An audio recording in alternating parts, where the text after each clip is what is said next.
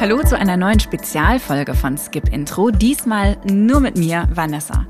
In der letzten Folge ging es um die tolle, super diverse Coming-of-Age-Serie Para Wir sind King von TNT Serie. In den vergangenen Wochen sind aber noch viel mehr sehr verschiedene deutsche Jugendserien rausgekommen und eine davon ist Katakomben von Join und auf die war ich besonders gespannt, weil der Regisseur Jakob M. Erwer auch den wirklich wunderbaren Film Die Mitte der Welt gemacht hat über einen schwulen Jungen, seine erste Liebe und seine dramatische Familiengeschichte. Für mich steht Katakomben zu Para wie die Stadt München zu Berlin. Para ist ja so die absolute Berlin-Serie. Katakomben spielt jetzt im blitzsauberen, aufgeräumten und geldigen München, was für Jugendserien meistens zu uncool ist. Ich stelle euch Katakomben jetzt kurz vor und dann hört ihr, was mir Jakob M. Erwer im Interview erzählt hat. Unter der Münchner City liegt ein weit verzweigtes und sehr gefährliches Tunnelsystem. Zum Teil einfach zugänglich durch Parkgaragen oder U-Bahn-Schächte, wenn man weiß, wo man suchen muss. Es ist ein Rückzugsort der Unsichtbaren und Abgehängten, denen die Politik und Gesellschaft keinen Platz einräumt. In der Serie Katakomben dringen ausgerechnet die wohlhabenden Münchner Jugendlichen in diese sexy, abgefuckte Welt des Untergrunds ein und feiern hier illegale Partys. Was? Danke, dass du mich was geht, ihr süßen Muschis? Komm, wir gehen mal davor, ist besserer Sound.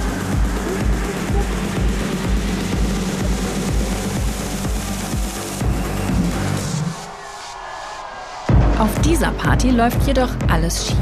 Ein Feuer bricht aus und in der Panik verliert die Hauptfigur Nelly ihren jüngeren Bruder Max und dessen wohlsituierte Freunde aus den Augen. Tut mir leid, ich kann sie hier nicht mehr durch. Ich muss. Mein Bruder, der ist unten noch irgendwo. Max! Die Serie verknüpft dramaturgisch geschickt und sehr spannend mehrere Perspektiven miteinander. Nellys Suche nach ihrem verschollenen Bruder ist nur ein Teil der Story von Katakomben. Wie ein Puzzle setzt sich Folge für Folge die ganze Geschichte eines Unglücks zusammen und fragt nach den Ursachen und Schuldigen. Gleichzeitig gibt jeder dieser Handlungsstränge Einblick in eine der vielen gegensätzlichen Realitäten der bayerischen Musterstadt. Die des obdachlosen Mädchens, das mit ihrer Wahlfamilie in den Katakomben lebt. Wir sehen die korrupte Baurätin, die sich die luxuriöse Villa mit ihren beiden wohlbehüteten Kindern teilt. Und den Jungen aus dem Plattenbau, der gern zu Münchens Glitzerwelt gehören würde. Aber auch eine idealistische Bauunternehmerin und eine Polizistin, die auf der Suche nach ihrer drogenabhängigen Tochter alle Regeln bricht. Ihre Welten kollidieren im Münchner Untergrund. Und genau da beginnt auch jede der sechs Folgen im selben Moment, nur aus einer anderen Sicht. Die Serie beleuchtet unterschiedliche gesellschaftliche Blickwinkel, will dabei aber nie belehren. Die Kontraste zwischen arm und reich, oben und unten sind gut ausgeleuchtet von Regisseur und Headautor Jakob M. Erwer. Solche Kontraste bergen immer auch die Gefahr von Verkürzung. Aber die Figuren wirken selbst dann noch authentisch und glaubwürdig, wenn sie gerade knapp am Klischee vorbeischrammen. Wie Nelly, die in ihrem Insta-worthy Zimmer Champagner köpft und sich mit ihrem besten Freund Janosch stylt, als wäre ihr Leben ein Werbespot, um sich wenig später als mutige, pflichtbewusste junge Frau zu beweisen. Während sich hinter der lauten Fassade von Janosch ein verschwiegener Junge mit einer komplizierten Familiengeschichte verbirgt. Nicht nur die Charaktere, auch das super diverse Casting bricht mit Publikumserwartungen. Die Rollen möglichst selbstverständlich divers zu gestalten und zu besetzen, ist Regisseur und Headautor Jakob M. Erwer wichtig. Das merkt man auch daran, dass eine Figur ganz nebenbei das Gendersternchen spricht. Und es funktioniert. Die KollegInnen haben Sie als einer der ErsthelferInnen geführt. Da hätte ich noch ein paar Fragen. Katakomben trägt in der Inszenierung und Sprache manchmal ein wenig dick auf. Um einer Stadt, die so sehr vom Schein lebt wie München, den Spiegel vorzuhalten, ist das aber genau der richtige Ansatz. Bleibt zu hoffen, dass der Cliffhanger am Ende in einer zweiten Staffel aufgelöst wird. Ich wohne auch schon länger in München, hatte aber von den Katakomben unter der Stadt noch nie gehört. Anders als der Berliner Untergrund ist das Tunnelsystem unter der bayerischen Hauptstadt nämlich nicht so bekannt. Ich habe von dem Serienstart im Februar mit dem Head-Autor und Regisseur der Serie gesprochen. Jakob M. Erwer. Der hat selbst lange in München gelebt und hier an der Hochschule für Fernsehen und Film studiert. Also der kennt die Stadt ganz gut. Der Produzent Florian Kammhuber hatte die Idee zur Serie und hat ihn sofort mit dem Setting angefixt. Also mich hat erstmal natürlich interessiert, dass es das in München auch so gibt und welche Größe das da stattfindet und was da drin stattfindet. Sozusagen einfach auch tatsächlich der soziale Hintergrund, den fand ich total spannend. Und das perfide dran ist ja, dass diese Katakomben so als eine Art Grauzone irgendwie auch wirken und fungieren, dass da unten was akzeptiert wird, sozusagen, was sonst eigentlich verboten ist, also sozusagen Drogen, Prostitution, all diese Dinge, die an der Oberfläche eigentlich nicht akzeptiert und nicht toleriert sind, werden da unten sozusagen wird weggeschaut. Und dieses Wegschauen fand ich natürlich total spannend. Was heißt nämlich dieses Wegschauen? Das Wegschauen heißt, man akzeptiert es da unten, aber aus welchem Grund? Und wenn man das ein bisschen weiterdenkt, kommt dann ganz schnell dazu, dass München sich natürlich rühmt als diese schöne, diese saubere Stadt. Und dann wird es natürlich, wenn man das dann zusammenpackt und zusammenfließen lässt im Kopf, wird das natürlich ein sehr, sehr perfides Spiel, das sozusagen eigentlich das, was man oben nicht sehen will, wohin verdrängt wird, wo es vor sich hin blubbern soll, scheißegal, was passiert, uns egal, Hauptsache es ist nicht oben und verschandelt das Stadtbild nicht. Und das ist was, was ich schon ziemlich hart finde, ein ziemlich hartes äh, Statement unserer Gesellschaft, dass man sagt, die Dinge, die wir anpacken sollten, gemeinsam anpacken sollten, die natürlich Zeit, Aufwand und Geld kosten, einfach wegzuschieben und sie aus den Augen zu verlieren. Das ist eigentlich auch der Hauptgrund, warum wir die Menschen, die unter Anführungsstrichen da unten wohnen, äh, die da unten leben oder überleben, gerade in der kalten Jahreszeit, die Unsichtbaren nennen, weil äh, das die sind, die von der Gesellschaft eben nicht gesehen werden, slash gesehen werden wollen. Man sieht in der Serie ja kaum so klassische Münchenbilder. Ne? Die Altstadt kommt eigentlich gar nicht groß vor, keine Prachtstraßen, keine Isar. Stattdessen ist da diese ätzende Baustelle am Hauptbahnhof. Ein Plattenbau, Werksviertel am Ostbahnhof habe ich entdeckt. Also zumindest ist mir sofort sehr bekannt vorgekommen, das große Bürogebäude, weil ich wirklich drauf schaue aus meinem Wohnzimmer. Dann habe ich so schätzungsweise Bogenhausener Villen, wahrscheinlich, also oder vielleicht auch in Nymphenburg, weiß ich nicht genau. Und natürlich die Unterwelt. Kommt es ungefähr hin? Ja, das ist richtig, genau. Ja. Wonach habt ihr diese Locations ausgewählt und wofür stehen die auch?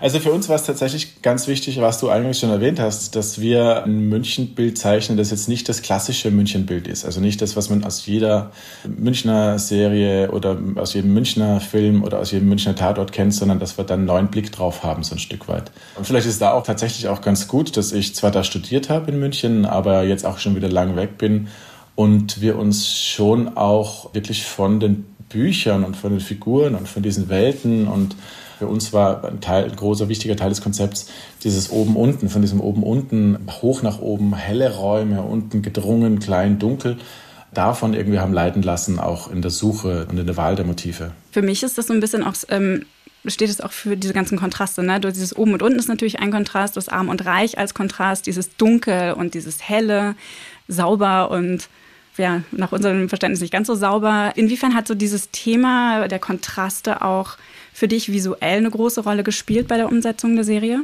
Die Kontraste waren ein sehr großes Thema. In einem unserer ersten Gespräche mit dem kreativen Team, also mit dem Julian Krubasik, dem Kameramann, mit Karina Karwegen, der Szenenbildnerin und Tina Kamel-Sorge, der Kostümbildnerin, haben wir gleich gemeint, äh, es ist uns eigentlich ganz wichtig, dass wir die Welten zwar trennen, aber die Welten nicht in der äh, Sicht auf die Menschen trennen, sondern dass wir den Menschen immer auf Augenhöhe begegnen, vollkommen egal, ob sie von unten unter Anführungsstrichen oder von oben kommen und da oder dort leben und sich da oder dort bewegen, sondern vielmehr durch eben Räume und Farben und Farblichkeit und Licht. In den Räumen, habe ich ja schon erwähnt, ging es in erster Linie darum, dass die Welt oben, die reiche Welt, hohe Räume hat. Viel Glas, viel Licht, das Licht Tageslicht ist und drinnen viel goldenes Licht, Licht durchflutet und die untere Welt, die arme Welt oder die mittellose Welt, die Welt der Unsichtbaren, dafür aber sehr gedrungene Räume hat. Man spürt immer die Decken, man muss teilweise gebückt gehen. Es sind ganz enge Gänge, es ist viel Dunkelheit, es ist viel Düsternis. Und wenn da Licht ist, dann ist da, äh, ausgenommen vom Kerzenlicht, sehr viel kaltes Licht, so krankes, unter Anführungszeichen krankes Licht, grün und blau, das sich eben ins Licht mischt und das sich dann aber auch in den Gesichtern eben immer wieder spiegelt und reflektiert. Wenn jetzt die Stadt für dich so ein Seriencharakter wäre, was sie ja eigentlich ist auch in der Serie, wie würdest du die oder ihn beschreiben? Die Stadt als Seriencharakter, hm, das ist spannend. Ich habe nämlich lustigerweise zu unserer Szenenbildnerin damals gesagt, ich hätte gern, dass wir die Räume, in denen sich die, unsere Figuren bewegen, auch als Charaktere irgendwie begreifen und beschreiben.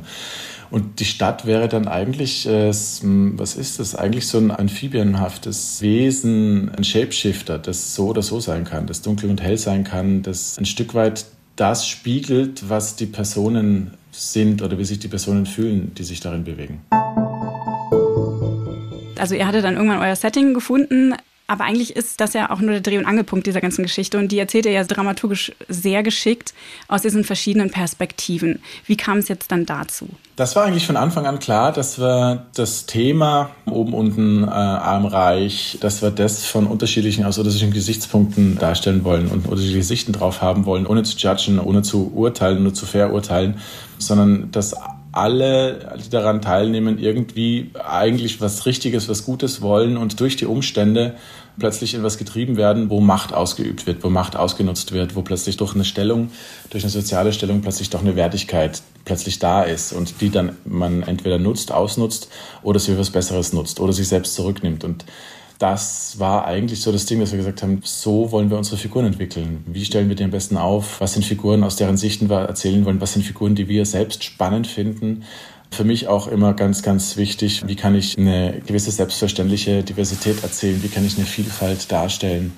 Teilweise auch ohne zu hinterfragen, wo ich dann auch gerne bereit bin, ähm, das nicht zu erklären, sondern das sollen die Leute klarkommen, weil das ist unsere Gesellschaft. Und da waren dann sehr schnell diese vier ähm, Handlungsstränge mehr oder weniger klar, die wir spannend fanden.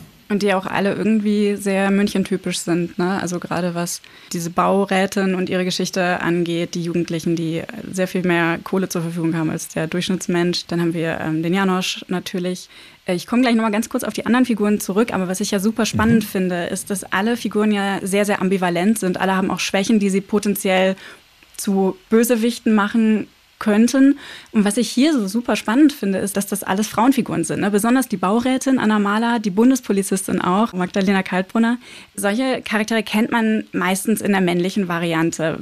Was ändert sich, wenn diese Figuren auf einmal keine alleinstehenden oder nicht weiter definierten Männer sind, sondern auf einmal Mütter? Weil es sind ja beides Mütter. Viel ändert sich, finde ich. Und deswegen finde ich auch oft Frauenfiguren spannender weil wir einfach so sozialisiert sind, dass wir immer noch in einer stark männerdominierten Welt leben und uns äh, und Gesellschaft uns bewegen. Allein durch diesen Fakt, allein durch das potenzielle Umdrehen des Geschlechts ergeben sich manchmal ganz andere Stärkenverhältnisse, ganz andere Spannungsfelder in der Figur selbst. Wie, wie du erwähnst, eine Maler Stadtbaurätin, weil das ein Mann, wäre das selbstverständlich, dass der das easy peasy jonglieren kann. So, das, das, äh, da, wird, da wird schon jemand auf die Familie aufpassen. Und bei einer Frau hängt bei uns immer, so fortschrittlich wir auch uns äh, selbst halten wollen, ja, aber wie macht sie das dann mit den Kindern? Und das ist ein Ding, was ich gerne mitschwingen lassen möchte und was ich spannend finde, weil ich finde, darüber müssen wir uns Gedanken machen als Gesellschaft. Auch wenn man sagt so, ja, also allein das Thema Gendern, wenn man dann sagt so, ja, come on, also wenn ich jetzt Beamter sage, dann ist die Beamtin mit gemeint, aber Sprache formt, Sprache bildet ab, Sprache macht Bilder in unseren Köpfen. Das Mitmeinen ist äh, ähnlich wie Gutmeinen. Es ist noch lange nicht gut. Und ich finde, daran müssen wir ganz stark arbeiten. Und das finde ich Deswegen waren es für uns einfach spannend, da viele Frauen vorzuschicken und die damit umgehen zu lassen. Und auch die können natürlich eine Härte an den Tag legen aber gleichzeitig springt halt oft was anderes mit, das teilweise dann auch in uns ZuschauerInnen, in RezipientInnen dann irgendwie vielleicht erst zutage trifft. Mhm, und auch wie die Figuren innerhalb der Serie darauf reagieren, ne? mit welchen Erwartungen mhm. die auf diese anderen Figuren ähm, treffen. Und auch der Vater von Janosch, den finde ich ähm, auch so eigentlich eine wunderbare Figur, die ist, der ist so herzlich und so lieb und so vorteilsfrei. Das sind ja eigentlich so klassische feminine Werte irgendwie oder auch was eigentlich mit einer Frau besetzt werden würde normalerweise. Also auch da mhm. funktioniert es genauso. In dem Podcast Clouds and Gloria hast du erzählt, dass die unsichtbare Tyler ursprünglich mal eine männliche mhm. Figur mhm. war. Auch da habt ihr jetzt irgendwie so einen Wechsel im Geschlecht vollzogen. Bei uns war es tatsächlich auch wieder sowas, dass wir im Schreiben, während des Schreibens mache ich das gerne, dass ich dann noch einmal irgendwie reingrätsche und nochmal sage, sag mal, ist das, ist das jetzt gerade die stärkste Version der Figur, die wir haben? Oder wenn wir nochmal irgendwo Stellschrauben drehen, wäre das noch stärker? Und dann haben wir bei Tyler das angesetzt und waren alle der Meinung, ja, das wird auf jeden Fall sofort stärker und spannender. Einfach eine, die spannendere Figur, wenn es auch eine Frau ist. Und den Namen haben wir einfach dann gelassen und fanden das irgendwie ganz cool. Warum nicht auch da ein bisschen die Stereotype äh, aufbrechen? Hat es denn wirklich was an der Story selbst geändert? Weil ich meine, außer dass es jetzt keine heterosexuelle Kussszene ist, ist es ja eigentlich, könnte es beides sein, oder? Gar nichts. Im Gegenteil, es ist noch stärker zu dem geworden, wofür ich ja auch gerne stehen möchte. Finde ich auch bei Janosch, also auch eine Figur, wo sehr viel Drama drin liegt, dass in der ersten Staffel jetzt hier erstmal nur so am Rande mitläuft und auch angedeutet wird und am Ende mit einem wirklich sehr fiesen Cliffhanger nicht aufgelöst wird. Wie bist du an diese Figur rangegangen und was war dir da besonders wichtig? Also Janosch ist sicher eine Figur, die mir durchaus nah ist, wo ich viel von mir reinlegen konnte, von meinen Erfahrungen. Ich bin jetzt nicht Janosch, aber es gibt sicher kleine Punkte, wo ich einfach gut, an, gut anknüpfen konnte. Da fand ich es einfach sehr, sehr spannend, dass er so ein, eine Figur ist, die weder nach oben noch nach unten gehört. Der weiß das tief in sich. Der gehört zu einer Mittelschicht, will das aber ganz weit wegschieben, so weit wegschieben, dass es durch sein Influencer-Sein, durch ein ganz lautes, buntes, durch sein ein kolibrihaftes Verhalten nach außen brüllt und tief in sich weiß, da ist aber echt noch, da ist noch echt was aufzuarbeiten und das aber durch das laute, überdrehte eigentlich wegschiebt. Und sein Handlungsstrang ist dann so, dass er dann natürlich, wie es sein muss, so ein Stück weit von der Vergangenheit eingeholt wird und eigentlich sozusagen mit der Schnauze in die Scheiße gedrückt wird, äh, die ihm sagt, du musst dich, du kannst erst zu dir finden, du kannst erst wirklich zu dir selbst werden, wenn du dich mit deiner Vergangenheit auseinandersetzt und dich mit ihr arrangierst irgendwie. Und das ist ein harter, schmerzvoller, aber letztlich, glaube ich, sinnvoller und befreiender oder, oder äh, ja, befreiender Weg. Und was, was weiter passiert, kann man sich so im Kopf ausmalen erstmal. Aber es ist auf jeden Fall, ich glaube, es ist auf jeden Fall, also danke, dass du es angesprochen hast, dieser, dieser Cliffhanger am Ende ist, äh, war auch für uns beim Drehen, also da hat es uns alle die Gänsehaut über den Rücken runter bis in die Zähne und wieder in die, in die, in die Haarspitzen gejagt. Ich dachte erst, es kommt noch eine Folge. Ich war so, okay, ach so, sie haben uns einfach nicht alle Folgen zur Verfügung gestellt und es kommt noch eine. Aber nein, schade, leider nicht. Also es gibt viele ja, Ideen. Ja, das kann ich mir vorstellen. Du hast das Casting gerade schon angesprochen und die Diversität, die du da so wirklich total selbstverständlich in die Serie integriert hast. Ich finde, das muss man unbedingt auch deswegen nochmal erwähnen, auch wenn es eigentlich völlig normal sein sollte. Sollte, Hat, ja, aber ist es halt noch nicht, deswegen ja erwähnen. Ja, hattet ihr das schon beim Verfassen des Buchs oder der Bücher im Sinn? Eigentlich davor tatsächlich. Also Florian weiß von mir, dass mir Diversität, Vielfalt, äh, Sichtbarkeit wichtig ist und andersrum genauso. Ich weiß, dass es ihm wichtig ist und deswegen war von uns von vornherein klar, also bevor wir begonnen haben zu schreiben, war klar, das wird ein diverser Cast ohne dass es überall benannt werden muss. Es gibt zum Beispiel ja bei uns den Staatsanwalt, der heißt Dominik Liebknecht, gespielt von Jung Go. Und der hat in dem Fall keinen asiatischen Namen. Wozu auch? Oder die äh, Gerichtsmedizinerin mit dem Rollennamen Sabine Benke, gespielt von Dila Dabulamansi, eine POC-Schauspielerin, ganz tolle in Berlin hier. Das war tatsächlich nie Thema. Das war von alle, alle Vorschläge waren so, yeah, her damit, das wollen wir. Unsere Casterin äh, Franzi Eigner war Feuer und Flamme dafür und hat wirklich überall quer durchgeguckt und hat ganz tolle neue Gesichter ausgegraben.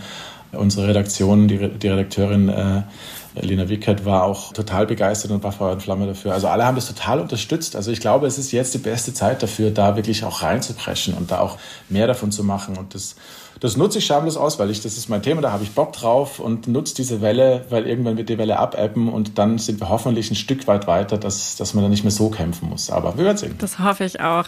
War das eigentlich schwer, dieses Gender-Sternchen im, im Skript zu platzieren? Gab es da irgendwelche Bedenken, als der Liebknecht so völlig selbstverständlich eine kleine Pause macht? Äh, das fand ich großartig.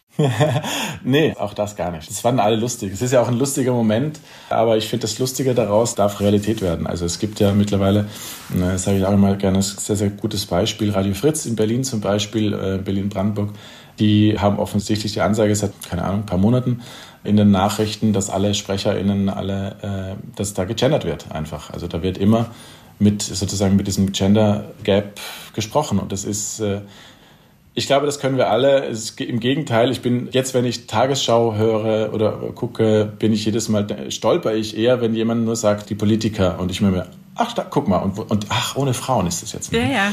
Also es ist echt so, dass es mir, es mir fehlt und ich das Gefühl habe, dass äh, in welchem Jahrhundert seid ihr stecken geblieben, wenn ihr das noch immer nicht macht? Es fällt einem erst auf, wenn man es eine Weile selber einfach in seine eigene Sprache integriert hat. Ne? Das geht mir ganz genauso. Ja.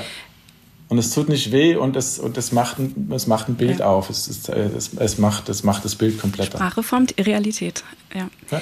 Ähm, ich finde es auch sehr auffällig, dass Jugendserien als erstes so diese Diversität wirklich zelebrieren und umarmen. Also ne, das hat bei Druck so richtig angefangen in mhm. Deutschland. Dann auch so Netflix-Serien wie Skylines oder How to Sell Drugs. Stichtag dann von Join. Jetzt kommt Carter Compen und dann auch Para. Wir sind King. Warum glaubst du, ist das ausgerechnet bei Jugendserien so und auch so wichtig? Puh, da kann ich jetzt nur mutmaßen, aber ich würde sagen, dass äh, die jungen Leute da einfach weiter sind und offener und äh, zeitgemäßer denken. Also, dass die das längst gehört haben, dass das passieren muss und dass das so nicht weitergeht und dass dieses Old White Man Gedöns irgendwie einfach, das, das stirbt aus, das stirbt sowieso aus und da kommt eine neue, frische Generation nach, die sehr sehr viel umsichtiger ist. Nicht überall, sicher nicht überall, aber wenn ich mich jetzt hier, hier umhöre, wenn ich äh, meine Spazierrunden drehe, das ist, macht man ja zurzeit so, ich nenne es immer Spazier, ich mache dann immer Spazierbier mit FreundInnen und da mit jungen Leuten treffe mich dann auch mal hier und da mal mit SchauspielerInnen und quatsch mit denen und da wird zu 70 Prozent gegendert in der Sprache und das macht mein Herz auf, weil ich glaube, das so es dauert nicht lang und dann ist es, dann, dann haben wir es. Wir müssen ein bisschen arbeiten, glaube ja. ich, aber die jungen Leute sind da wesentlich weiter und wesentlich offener und äh, die Diskussionen sind da auch offener, glaube ich. Ja, denken einfach mehr in die Zukunft. Also ich meine, man sieht es ja auch, Fridays for Future war eine Bewegung von Jugendlichen, die nach vorne denken. Ja. Glaubst du, es dauert dann einfach jetzt noch 20 Jahre, bis Repräsentation dann auch in der Primetime im Erwachsenenprogramm selbstverständlich ist? Also wenn diese Generation selbst erwachsen ist und wir alte Menschen? Nee, das glaube ich nicht. Ich glaube, dass es sehr viel schneller geht. Also ich glaube, allein die UFA hat sich ja jetzt auch so ein Diversity-Konzept vorgenommen, so eine Art Selbstverpflichtung und ich glaube, das wird weiter passieren. Also ich glaube, es geht schneller. Ich hoffe, ist vielleicht optimistisch, aber ich, da will ich gerne optimistisch bleiben. Weil ich das Gefühl auch habe in meinem Umfeld, auch die, auch andere RegisseurInnen, auch andere FilmemacherInnen, das äh, sehr selbstverständlich leben und das auch pushen. Also auch wenn es mal irgendwie einen, schrägen Blick gibt, dann sagt man, ja, aber das ist meine Art zu erzählen. Also wenn ich jetzt in Gespräche gehe mit Produzierenden, dann sage ich auch, ich will es nur kurz einmal gesagt haben, so, ähm, ihr wisst, wenn ihr mich kauft, dann kauft ihr auch Diversity. Äh, und ein vielschichtigeres, feineres Gesellschaftsbild. Ich beschäftige mich auch so viel mit, mit Serien oder fiktionalen Erzählungen als Motor für Social Change. Ähm, wie siehst du das? Weil ich würde sagen, deine Projekte, alles, was du so machst, ob das jetzt Drehbuchworkshops oder, oder FilmemacherInnen-Workshops sind oder deine Filme und, und jetzt auch Serien, verkörpern diese Idee auch so ein bisschen. Wie können fiktionale Erzählungen die Gesellschaft verändern, so ein bisschen besser und gerechter machen? Können sie das? Ja, ich muss aber auch sagen, ich glaube, dass nicht jedes Format die zwingende Aufgabe dazu hat. Ich glaube, dass man nicht überall mit voller brachialer Kraft damit reinbrechen kann und soll sondern dass es Formate geben muss, die das leicht und fein machen und, und sozusagen vielleicht den Fokus auf das eine Anliegen legen und andere wieder den Fokus auf was anderes. Andere äh, sind dann wieder so wie Druck, die sozusagen mit drei, vier Layern an großen Themen daherkommen und ganz selbstverständlich damit umgehen. Das kann aber vielleicht nicht jede Generation schon konsumieren und verstehen und nachvollziehen, sondern sind dann einfach überfordert. Also ich glaube, da braucht es einfach wie beim Essen unterschiedliche gehaltvolle Mahlzeiten äh, für die unterschiedlichen Mägen oder so. ich glaube, dass äh, Kunst und Unterhaltung tatsächlich die Gesellschaft sozusagen, ich glaube, Kunst und Unterhaltung kann nicht nur Abbild der Gesellschaft sein, sondern es ist ein Kreislauf. Es kann auch die Gesellschaft mitformen. Und das ist nicht von jedem, aber auch mit Aufgabe. Katakomben findet ihr im Angebot von Join Plus. Die Hauptrolle wird übrigens von Lilly Charlotte Dresen gespielt. Die kennt ihr vielleicht schon aus Druck.